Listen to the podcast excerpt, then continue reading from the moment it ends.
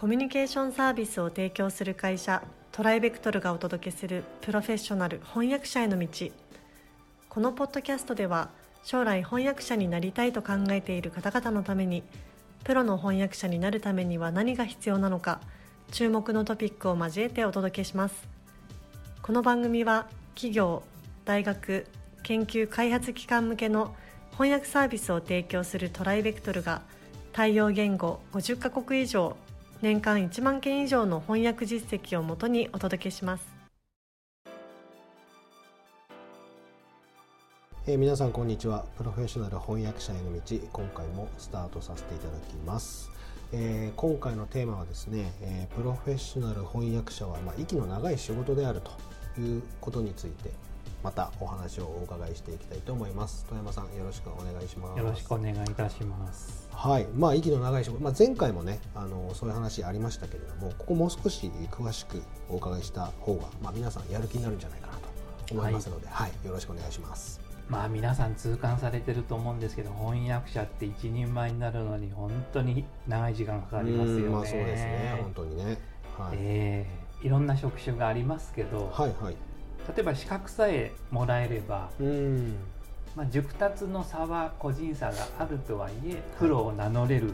仕事もある中で、はい、翻訳者はプロと名乗っても、はい、どうしても年数が経たないと経験積まないと。ダメな、難しい仕事であるという意味では特殊かもしれませんね。うん、なるほどなるほど、えー、皆さんもあの通信講座を受けたり翻訳講座にお出になったりして努力されてると思うんですけど、はい。はい、なかなか上手になったっていう自覚が持てないとか、はい、自分がやりたかった仕事になかなかありつけないとかっていうことで悩んでおられるかと思うんですが、はい、あのーまあそうなんですよ。そうなんでそうなんですね。はい、このプロフェッショナルな翻訳者っていうのはそうなので、はい、まあ他の業種に比べても一人前になるのに時間かかるので、うんうん、でも皆さんそれを上回るくらい語学がお好きなんだと思うんですね。ああまあそりゃそうですよ、ね、文章をクリエイトする仕事が。はい、はい、なので、まあ、根性ものではないんですけど、はい、あの辛抱をいただいて、えー、はい、枯れ木に花が咲くのをじっとこう耐えつつ、はい、勉強に励んでいただきたいと思います、うん、まあその花を咲かすためには根を張らなきゃいけないって言いますからね。そうそうですそうです、うん、その通り下に下にね、はい、それはやらなきゃいけないことですね確かに、はい、なるほど。で語学力っていうのはそもそも個人差が大きいじゃないですか、まあ、そうですよね、はい、あのそんなに勉強しなくても、うん、海外に行っただけでペラペラ喋っている若い人もいますし、はいはい、そうですね。そうかと思うともう60過ぎてからあの海外旅行に行ったら、うん、海外旅行に目覚めちゃったとか。はまっちゃって。そういう方もいらっしゃいますよね。ね。はい、なので外国語っていうのは、まあ、個人差が大きいっていうのをあのわきまえておくと不必要にがっかりしないで済むと思いますね。うん。まあ、あれ日本語もまあ結局そうですね。母国語としてあの、はい、英語から日本語の翻訳の場合でもまあ同じですよね。そうですね、はい。うん、でこの語学力っていうのは、はい、あの脳科学的にも証明されているんですけどもう幼い時に方向性は決まってしまうわけなんですね。うん、はいはい、バイリンガルになるまではあバイリンガルになりたいと思ったとしても、はい、もう12歳以降にはあの本当に天然のバイリンガルにはなれなくなっちゃうわけですよ、うん、幼い頃に複数言語で育たないと。でそういうふうに脳ができているのでもう若ければ若いほどいいわけですよね。言語を勉強するっていうのは、うん、なのである程度その若いうちに語学力っていうのは決まってしまうんですけれどもそれでも翻訳者として伸ばしていく伸ばしていくことのできる語学力の分野っていうのはあるわけです、はい、特に強調したいのが語彙力です。語彙力。はい、はい、えー、これはあのバイリンガルになるためには必須と言われている年数を超えても増やしていく意図的に増やしていくことのできる語学力の一つです。うん、なるほどなるほどはい。それで息の長い仕事をするためにもこうなんて言うんでしょうかね人生これからどうしようかなっていうのを決める時期が来る前に基礎的な語学力翻訳力を可能な限り上げておいていただきたいと思うわけです。うん、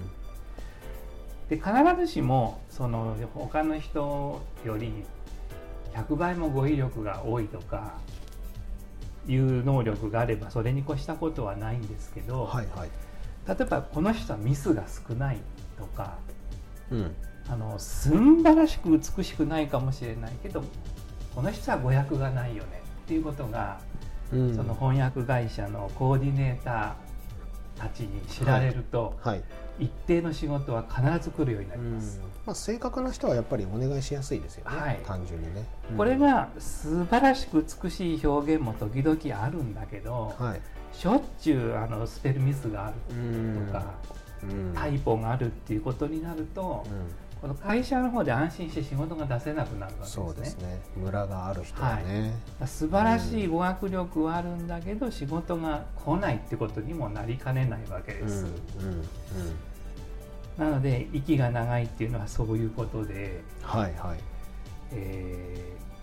ー、一人前になるのに時間はかかるんですけどでも抑えどころをしっかりすると、まあ、ちゃんと仕事になる仕事であるっていうふうに言うことができるんじゃないかと思います。なるほどですね。ありがとうございます、まああのそうですね。すごくその通りだなと思いました、えーとまあ、若いうちうんぬんっていうところもちろんあるんですけどやっぱりまあその後の努力次第でね、うん、どうにでもなる部分はたくさんあるので、はい、まあ、そこにまあフォーカスしてやるしかないんじゃないかなと。で本当にあの、ね、富山さんおっしゃってましたけどその正確であるお仕事が正確っていうのは非常に、まあ、翻訳の品質そのものなので、うん、あの翻訳会社としては非常に安心できます。そうですね、はい、それは非常にあの何でしょう。何度も言いますけど安心の大きな一つの要素ではあるので、はい、まあ、そこは本当に伸ばしていっていただけるといいなと思いますね。そうですね、はい、だから狙いどころとしては、うん、皆さんねあの学生の時に読んだシェイクスピアとか、はいはい、あのそういう英語を書いてみたいとか思われる場合もあるかと思うんですけどで、まあ、それもいいんですけど、うん、そうですね、シェイクスピアを目指すよりは、うん。普通の文章をミスなく、いつでも書けるっていうふうになっていた方が仕事には直結します、そうですね。おっしゃる通りだと思います、はい、なので、まあ、あの息の長いというのはそういう意味でね、はい、あのまだまだ全然努力でえカバーできるところがたくさんあると思いますので、はい、ぜひ頑張っていただきたいと思います、えー、それでは今日はここまでとさせていただきます。富山さんどうもありがとうございました。ありがとうございました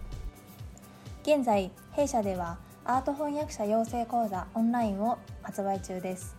この講座ではプロのアート翻訳者になりたい方向けに e ラーニング形式でアート業界全般やアートビジネスアート翻訳のポイントアート翻訳の未来についてなど総合的に学習できる内容になっております。ご興味のある方はトライベクトルアートでご検索ください。